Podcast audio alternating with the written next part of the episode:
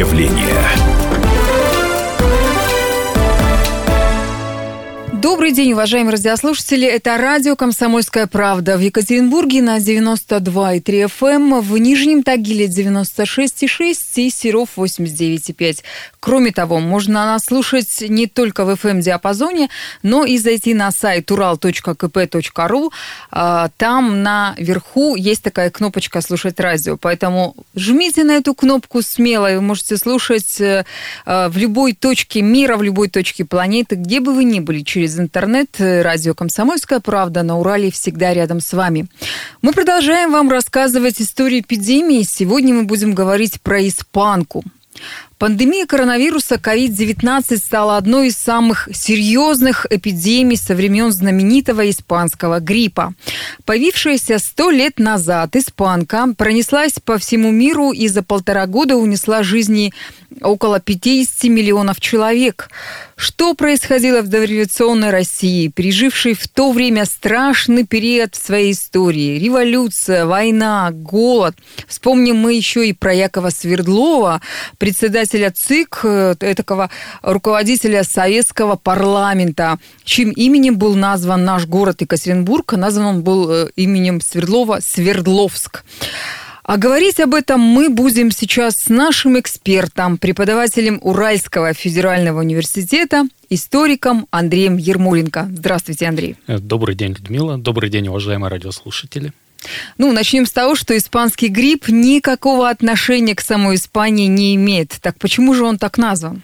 Действительно, испанка называется так, можно сказать, случайно. А, по сути, это грипп, это вирус гриппа, который захватил а, без преувеличения все человечество, все население планеты Земля в конце 1918 года. И в то время, напомню, э, шла, э, шла к своему завершению, правда, но продолжалась еще Первая мировая война. Она еще не называлась Первой мировой, ну, потому что Второй не было, э, не с чем было сравнивать. Она называлась Великая война. И во время этой самой Великой войны во многих государствах, э, участниках этой войны, э, в СМИ была введена цензура. Ну, это понятные соображения безопасности государства, цензура или самоцензура СМИ. И поэтому о вспышках заболеваний, о крупных вспышках, которые уносили человеческие жертвы, СМИ в этих странах не писали. А первой страной, которая написала о том, что непонятная болезнь с страшными симптомами, которая прям проявляется проявляется моментально, очень быстро и уносит человеческие жизни, написали газеты в Испании. Испания тогда не воевала, а, так же, как и во Второй мировой. А, в Первой мировой войне Испания соблюдала нейтралитет, поэтому ее пресса была относительно свободна. И первые упоминания об этой болезни, об этом вирусе гриппа, об этой пандемии гриппа появились в испанских газетах. Кроме того, от испанки э, скончались некоторые члены э, императорского дома э, Испании, и король Испании был болен испанкой. Поэтому... Да, Альфонсо XIII. Удивительно, что точно так же, как и сейчас, в 2021 веке болеют сильные мира сего, болеют руководители. Да, мы можем вспомнить, что руководители разных государств, в том числе и у нас премьер-министр э, болел коронавирусом. Выздоровел, к счастью. Ну так вот, испанка, которая на самом деле появилась вовсе не в Испании, а достоверно неизвестно в каком государстве, э, вероятнее всего, ну, самые убедительные такие свидетельства эпидемиологов о том, что она появилась в Америке, в североамериканских Соединенных Штатах, тогда это государство называлось так, в военном лагере, в тренировочном лагере новобранцев, которых готовили к отправке на фронты э, Первой мировой войны в Европу, появилась э, загадочная болезнь, которая сопровождалась высокой температурой, лихорадкой и резким очень развитием, э, в результате которой молодые люди, сильные, казалось бы, здоровые мужчины, ну, кто еще служит в армии, умирали прямо за считанные дни. Э, Причем это была именно особенность этого испанского гриппа, что умирали молодые и здоровые люди. Да, вот в отличие от нынешнего такого относительно человеколюбивого COVID-19, э, вирус э, гриппа, который назвали испанским гриппом, был гораздо агрессивнее и поражал он не, не легкие, как вирус COVID-19, а вызывал так называемый цитокиновый шторм в организме человека. Это такая гип гиперреакция на появление какого-то внешнего белка. Ну, похоже на анафилактический шок при э, сильных аллергиях, но только реагирует тут вся иммунная система сразу же.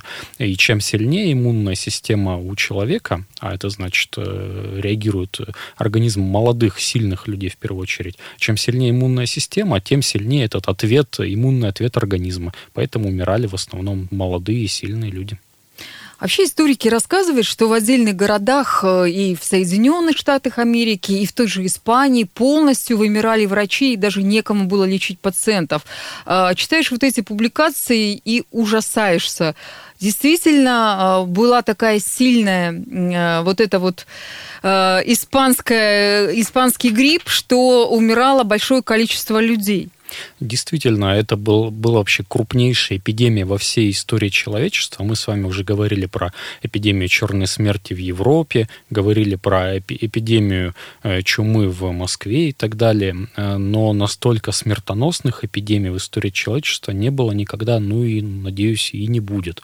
Э, верно заметили, что по таким общепринятым данным количество жертв испанки примерно 50 миллионов человек. Мы говорим примерно, потому что статистики в 918-19 такой достоверной, как сейчас, не было. Сквозных данных, которые по странам можно было сопоставить, тоже не было.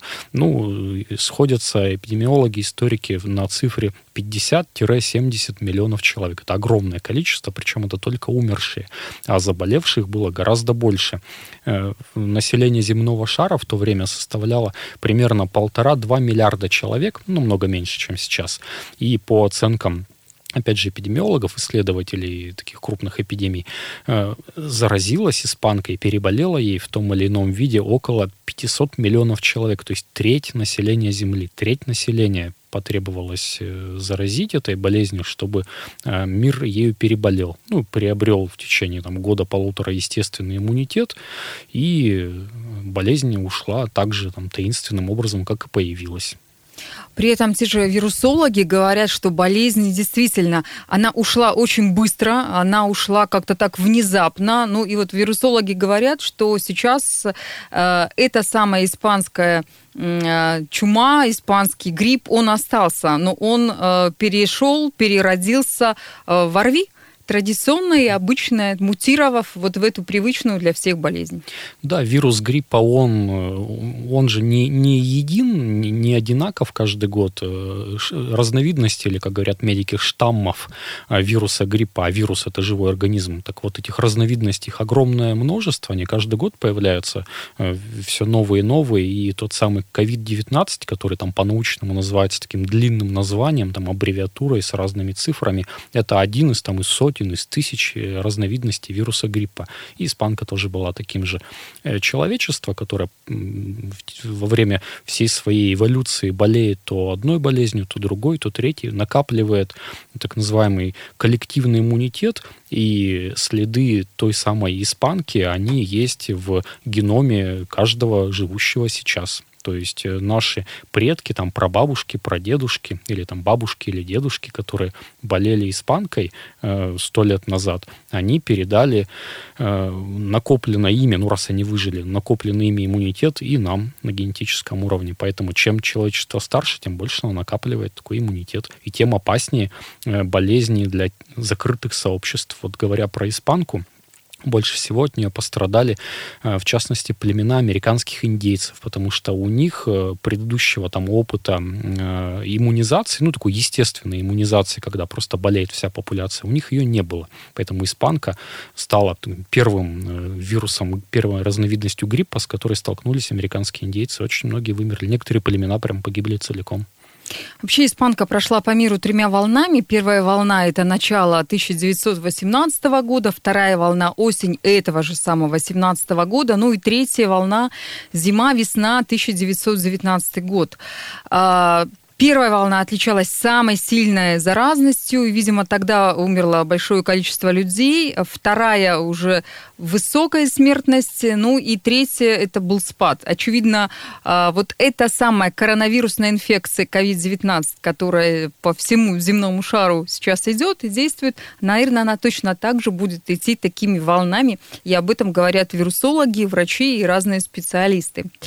Ну, а я напоминаю, что на радио «Комсомольская правда» в Екатеринбурге вместе с историком Андреем Ермоленко мы беседуем про эпи- историю эпидемии. Сегодня э, пришла очередь проговорить про испанский грипп. Подробнее об этом, э, как э, революционная Россия встретила испанку, каким образом погиб э, известный э, коммунист Яков Свердлов, мы э, об этом поговорим после небольшого выпуска рекламы на радио КП.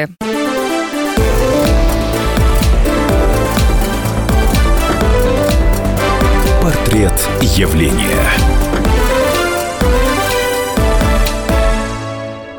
Радио «Комсомольская правда» в Екатеринбурге на 92,3 FM, эм, в Нижнем Тагиле слушайте нас на 96,6 и в Серове подключайтесь 89,5. Меня зовут Людмила Варакина.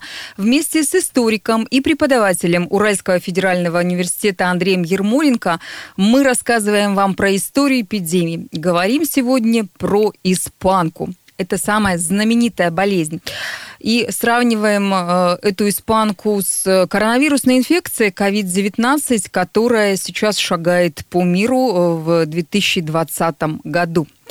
Если э, вспомнить те давние-давние времена, что было век назад, то э, меры предпринимались властями такие же, как в 2020 году для борьбы с коронавирусной инфекцией. Вот, например, в 1918 году в большинстве городов Северной Америки на целый год были закрыты церкви, бары, рестораны, кинотеатры, а магазины обслуживали клиентов вне здания, на свежем воздухе. Дети учились дома, суды отложили приговоры до лучших времен, а на входе в трамвай в Нью-Йорке, например, полицейские требовали от пассажиров наличия марлевой повязки на лице. А, и э, в разных штатах в США законодательно запрещали рукопожатие и поцелуи. Мне кажется, прям э, вот все то же самое, как происходит и у нас сейчас э, все эти маски, э, мы руки не жмем, не обнимаемся, не целуемся. Все то же самое э, в отношении детей, которые дома учатся, закрытые рестораны, бары, магазины. И вот все, что было век назад, то и вернулось. Да, очень похоже. Вообще э, есть такое мнение в исторической науке, что история движется по спирали. Это один из подходов к историческому изучению исторического наследия. Э, все события в истории когда-либо уже происходили и, и повторяются в настоящем, будут повторяться в будущем. Действительно, эпидемия испанки очень похожа на нынешнюю эпидемию COVID-19. Она похожа и по причинам своего появления, и по механизму распространения в том смысле, что COVID-19 э, в начале 2020 года распространился по миру благодаря высокой технологичности этого мира, благодаря доступности авиаперелетов, благодаря легкости там, проникновения из страны в страну через границы, там, в Европе, например, и так далее. И то же самое было в 1918 году. Как мы уже говорили, э, в то время в мире бушевала мировая война, Великая война, как ее тогда называли, и она к концу 18 года заканчивалась. В ноябре 1918 э, года закончилась Первая мировая. И все эти сотни тысяч и миллионы солдат с фронтов Первой мировой из Европы, там, где они находились в скученных условиях, в казармах, в окопах, где они перезаражали друг друга, конечно же, находясь без всякой социальной дистанции очень близко друг к другу. И все эти миллионы солдат, возвращаясь домой в свои родные страны и города, они быстренько эту болезнь и принесли. А почему мы говорим про технологичность сейчас и тогда? Э, именно тогда, в начале 20 века, э, был такой технологический технологический прорыв во всех отраслях, в том числе и в транспорте. Появились быстроходные пароходы, появились самолеты, поезда массово распространились, железнодорожное сообщение дошло вообще во все страны мира практически. И солдаты с фронта возвращались очень быстро, буквально считанные дни или недели. Вот как было раньше, там, в 19 веке и раньше. Солдат с войны шел там прям месяцами буквально. Там, целые, да даже годами шли. годами, там сказки целые русские про солдат написаны, которые возвращались там с войны, встречали там каких-нибудь волшебниц, ну, не только в России, в Европе такие сказки есть. А в 1918 году все просто. Солдат из окопов, этих чихающих соплями с температурой, с лихорадкой, погрузили в эшелон, быстро от, довезли до родного города, там быстро на автомобилях развезли на автобусах по родным городам и деревням. Ну вот вам, пожалуйста, и вспышка испанки в их родных э, городах и странах. Поэтому она так быстро по миру и распространилась. Ну, также и в феврале, в марте 2020 на самолетах все быстро э, растащили заразу из Китая или где она там появилась. Кстати, есть интересная версия про испанку, что она появилась тоже благодаря китайцам. Э, тот самый самый американский лагерь, где был зафиксирован так называемый нулевой пациент, американский лагерь новобранцев, э, там работали китайские рабочие. Э, в начале 20 века очень много китайских рабочих было по всему миру, потому что э, Китай открылся Европе, России, и такая дешевая массовая рабочая сила во многих странах мира была востребована. Э, низкоквалифицированная рабочая сила, в том числе и в Америке эти китайские рабочие там что-то делали, там строили этот военный лагерь для новобранцев. И вот они по одной из версий и заразили повара, который стал нулевым пациентом из посчитанных китайцев-то, кто считал-то в то время особенно. И этот повар, э, приготавливая пищу для солдат, заразил и около сотни солдат в этом лагере. Ну и так вот все и пошло-поехало. Китайский след везде, так же, как и американский. Да, так же, как и во время чумы 14 э, века в Европе, той самой черной смерти, она же пришла из Китая, откуда-то с границ Китая и Монголии, с э, Великим Шелковым путем. Страшная история. Но, ну, ко всеобщему изумлению, не очень сильно пострадала разрываемая гражданской войной и голодом Россия. А, у нас здесь от гриппа умерло всего 0,3% граждан. Это самый маленький процент э, в Европе. Так почему это случилось? По какой причине? Да, действительно, так же, как и сейчас, что любопытно, так же и в 1919 году э, потери э, Советской России отличались примерно в 10 раз от потери э, во всем мире. В мире умерло примерно 3% от числа заразившихся. Эм, испанкой. А у нас, вот как вы сказали, верно, 0,3%. Это связано с разными причинами. Во-первых, э, нам повезло, ну, в кавычках повезло, что у нас произошла э, революция в 17 году, сначала февральская, потом октябрьская, к власти пришли большевики и быстренько вышли из войны. Заключили Брестский мир с немцами в начале 18 года и воевать перестали. Поэтому наши солдаты с фронта вернулись раньше, чем э, на фронтах Первой мировой начала бушевать испанка. Это во-первых. Ну, а во-вторых, э, со статистикой у нас в стране всегда было не очень хорошо, поэтому сколько умерло там на самом деле процентов населения, э, кто его знает. Тем более в то время свирепствовали разные другие эпидемии. Там, Холера, тифа, сыпной например. брюшной тиф, да. оспа, малярия, дизентерия. Поэтому и... на фоне наверное, испанка она как-то так размылась. Да, и от чего умирали на самом деле наши сограждане, ну, кто его знает ну, сделался вдруг горячим, скорбен животом и умер через два дня. От чего? Похоронили там Петьку соседа и, и неизвестно. А вообще в России, кстати, надо сказать, э, очень хорошо была развита медицина. И до революции вот эта вот система земств, земских врачей, вот Булгакова вспоминаем, он был одним из таких вот ярких представителей земской медицины. И после революции тоже, в первые годы советской власти, вообще большевики были большими молодцами и такими прогрессивными ребятами. Но только вспомните такие самые яркие достижения большевиков, связанные там даже не с политикой, а с э, устройством жизни в стране. Новый календарь ввели, там вся страна жила с опозданием на 13 дней от Европы, от всего мира, там, столетиями, а большевики раз и поменяли календарь в 18 году. Очень такое передовое действия. Новый алфавит ввели гражданский, эти буквы там яти и еры убрали, ввели всеобщее образование начальное большевики и очень много занимались наукой и медициной. Э, систему фельдшерско-акушерских пунктов по всему, по всей, по всей территории РСФСР и по всему в дальнейшем СССР это именно достижение большевиков. И доступная медицина, причем государственная медицина, в отличие от многих стран мира, появилась впервые развилась именно в Советской России. Это было скорее не причиной, почему у нас было мало заболевших испанки, а скорее следствием эпидемии испанки, которая напугала весь мир серьезно. Э, мы говорили о том, что тогда уже появились традиции отказываться от рукопожатия, от поцелуев. Люди поняли, что вирус распространяется воздушно-капельным путем, и что элементарная гигиена, то есть мытье рук, например, помогает избегать болезни и советская пропагандистская машина в начале 1920-х годов, ну, уже когда окончилась эпидемия, выпускала прям огромные миллионные тиражи плакатов, которые пропагандировали здоровый образ жизни. И везде, во всех там сельских клубах даже да, висели да. плакаты «Мойте руки». Да, даже мы помним, что эти самые плакаты рисовали известные художники. Владимир Маяковский приложил руку к тому, чтобы людям объяснить, что нужно мыть руки, что нужно пить кипяченую воду, ну и так далее. Да, поэтому у нас было мало заболевших э, по разным причинам, как мы сказали. Россия вышла из мировой войны.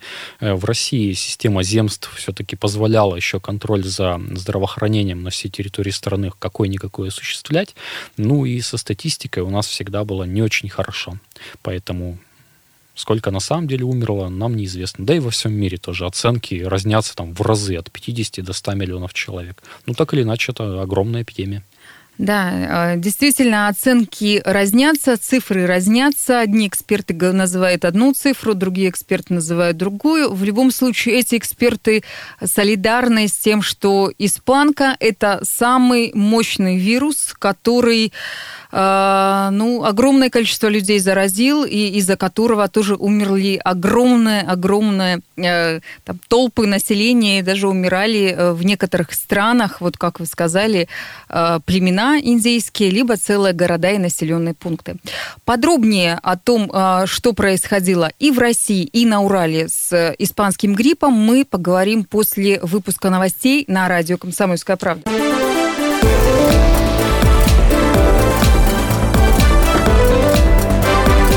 Портрет явления. Радио «Комсомольская правда» продолжает знакомить вас, уважаемые радиослушатели, с э, историей эпидемии. Сегодня мы говорим про испанский грипп вместе с нашим экспертом, преподавателем Уральского федерального университета и историком Андреем Ермоленко. А, если говорить про Урал, что происходило на Урале? Была ли э, какая-то э, эпидемия огромная, было ли большое количество заболевших или нет. Вот я посмотрела по э, различным историческим хроникам, э, написано, что больше всего заболели жители средней полосы России.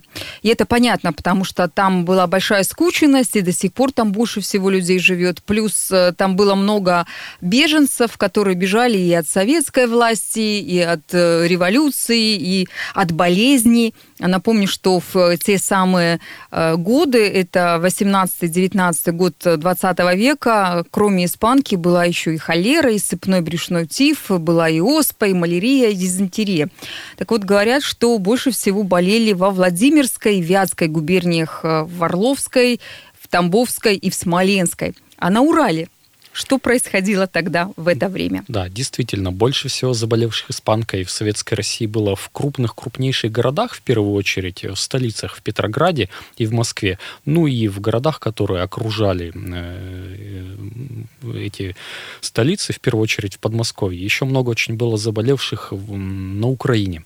А на Урале же... Собственно говоря, испанка-то пришла как раз с Украины, оттуда народом, и потом уже распространилась по всей стране. Да, она механически двигалась вот от центра Европы, она по сути, все-таки порождение мировой войны, и фронты а, мировой войны это, это Западная Европа или Центральная Европа, поэтому она оттуда и двигалась. И на пути ее в, в Россию вначале встала Украина. Так вот, а на Урале же в 18-19 году э, не то что эпидемии испанки, даже большого количества заболевших испанским гриппом не было зафиксировано. Нам тут вообще, честно говоря, было не до испанки, не до каких-то болезней. У нас тут в 18-19 году на Урале шла война. Прям настоящая война. Э, та самая гражданская война. Э, мы мало про гражданскую войну э, знаем вообще, и на Урале в частности, но это очень крупный конфликт, который унес жизни примерно 10 миллионов человек. Это огромное количество потерь, которое гораздо больше, чем количество погибших от испанки в, в нашей стране. Э, на Урале гражданская война шла э, в окрестностях Екатеринбурга и в окрестностях там, других крупных городов, Невьянска, Алапаевска, Нижнего Тагила, на Южном Урале, там, в современной Курганской области были кровопролитные бои гражданскую войну. И, и э, переход власти от э, красных к белым и обратно к красным, Екатеринбург в частности, ну, например, в начале после Октябрьской революции он был красным, затем его, как известно, после убийства царской семьи через пару недель взяли белые войска генерала Войцеховского, ну, Колчаковская армия, а потом в 19 году опять его отбили красные. Поэтому тут э, город фактически был на военном положении, и э, так же, как и во многих других городах э, Урала и России, кроме испанки, верно заметили, были и другие болезни, которые распространялись с эпидемической скоростью. Это сыпной тиф и холера. У нас в Екатеринбурге было очень много заболевших, умерших именно от холеры и от брюшного тифа. По холере в Екатеринбурге объявляли карантины, и, и, и белые э, в 1918 начале 19 и красные в 19 году объявляли карантины по холере в Екатеринбурге. Э, тысячи умерших от холеры были зафиксированы у нас. Э, но э, ярче всего с испанкой э, наш Урал, наш город связан, пожалуй, через название. Наш Екатеринбург на протяжении почти 70 лет своей истории назывался Свердловском в честь одного из соратников Владимира Ленина, в честь председателя Центральной исполнительной комиссии Якова Михайловича Свердлова которого называли «дьявол революции». Да, со Свердловском, с Екатеринбургом Свердлов был связан не очень тесно, он здесь Но, был... тем не менее, все-таки говорят, что именно по распоряжению Якова Свердлова был расстрелян э, царь, царь была расстреляна царская семья, и красный террор начался э, благодаря Якову Свердлову, а также расказачивание, разгром деревней. То есть вот самые такие страшные события гражданской войны связаны с именем этого человека. Да, ну для равновесия надо сказать, что в противовес красному террору был и белый террор, поэтому мы не будем тут принимать ни одну из сторон этого конфликта. Очень сложная, большая тема гражданская война. И количество погибших и моря крови были за обеими сторонами, и за белыми, и за красными. На мой субъективный взгляд, за белыми было ее даже больше. Они были гораздо более жестокими э, в этом конфликте, чем красные. Ну, это, пожалуй, тема отдельного разговора гражданская на Урале, гражданская гражданская война, это очень интересно. А Свердлов, Яков Михайлович Свердлов, а, стал а, такой своеобразной жертвой испанки а, весной 1919 года. Ему, кстати, тогда было 33 года, и э, действительно говорили, что он умер от испанки. Самое интересное, что э, есть огромное количество рисунков, где запечатлен э, болеющий Яков Свердлов. Причем есть рисунки, на которых он изображен рядом с Лениным, что Ленин э, якобы его навещал во время этой болезни. То есть вот он, очень интересная эта история. Так это или не так, Андрей? Угу. Э, расскажите. Э, Свердлов во время одной из своих поездок э, на фронты гражданской войны, как раз он ездил на Украину, он куда-то вот туда вот в сторону, в сторону Харькова, там, в общем, за, за Орел куда-то туда, на юг, на юго запад он ездил, и возвращаясь из этой поездки э, на поезде, возвращаясь в Москву, Э, он, очевидно, уже был болен, э, плохо себя чувствовал. А во многих городах России, в центральной России, по испанке был карантин. То есть, э, ну, так же, как и сейчас, власти предписывали сохранять социальную дистанцию, там, по возможности носить маски, меньше контактировать друг с другом, не посещать общественные места и так далее. Так вот, Яков Михайлович, возвращаясь из своей поездки на юг России, перед Москвой за несколько часов вышел э, в одном из городов э, прогуляться на станции. Это было на станции в городе Орел. И э, описывая одну из версий его гибели, ну, очень такую убедительную, во время этой прогулки на перроне около железнодорожной станции «Орел» местные жители Э, обратили э, внимание Свердлова на то, что тут вообще нечего разгуливать, вообще-то карантин, ты иди-ка там любезнейший в свой вагон и тут не отсвечивай. Э, слово за слово, очевидно, случился конфликт, и с орловскими рабочими, с пролетариями Яков Михайлович повздорил и получил от, от них, очевидно, тяжкие телесные повреждения вернувшись в Москву, он э, от этих побоев, ну и, возможно, и от общего ослабления организма, подорванного испанкой, и скончался. Есть версия, что перед смертью Свердлова посещал Владимир Ильич Ленин, э, причем Ленина отговаривали от этой встречи другие руководители советского государства, ну, потому что Ленин мог заболеть и скончаться, что нельзя было допустить ну, в 19 году, когда молодая Советская Республика там в кольце врагов ведет вообще кровопролитное сражение, там, в том числе на Урале, кстати, с белыми. Э, но Ленин так или иначе по многочисленным свидетельствам со Свердловым перед смертью повстречался, попрощался, и похороны Свердлова это были одними из первых таких пышных похорон, государственных похорон э, в молодой Советской Республике, которые затем превратились в такой в культ. Э, похоронили его в, на Красной площади, в Кремлевской стене. И он стал такой своеобразной жертвой испанки. На самом деле он, если это так, то, наверное, его необычная такая яркая внешность э, была тому причиной. Он не просто Яков Михайлович, он Яков Моисеевич был, напомним, очень такой выдающейся внешности. И пролетарии орловские просто могли из какой-то там классовой вражды этому буржуину в пенсне и в кожаной куртке просто навалять. Ну а сейчас памятник Якову Свердлову стоит в городе Екатеринбурге, недалеко от нашей радиостанции, напротив университета на проспекте Ленина. Да, на площади Парижской коммуны, между оперным театром и зданием университета на Ленина 51. Ну, пандемии в любом случае были, есть и, наверное, будут еще. Паниковать не нужно. Как мы видим, э, что было век назад, повторяется. По крайней мере, действия властей точно такие же. Э, носим повязки, остаемся дома, не работают э, Э, различные заведения, и магазины, и рестораны, и прочее, прочее. В любом случае, я могу сказать, что бояться э, гриппа, коронавируса, испанки или там гонконгского, азиатского, свиного и прочего птичьего гриппа не нужно. Артиллерист Альберт Гитчел, который в 1918 году стал первым зарегистрированным человеком с диагнозом испанка, между прочим, выздоровел и прожил долгую жизнь. Я вам желаю, уважаемые радиослушатели, здоровья.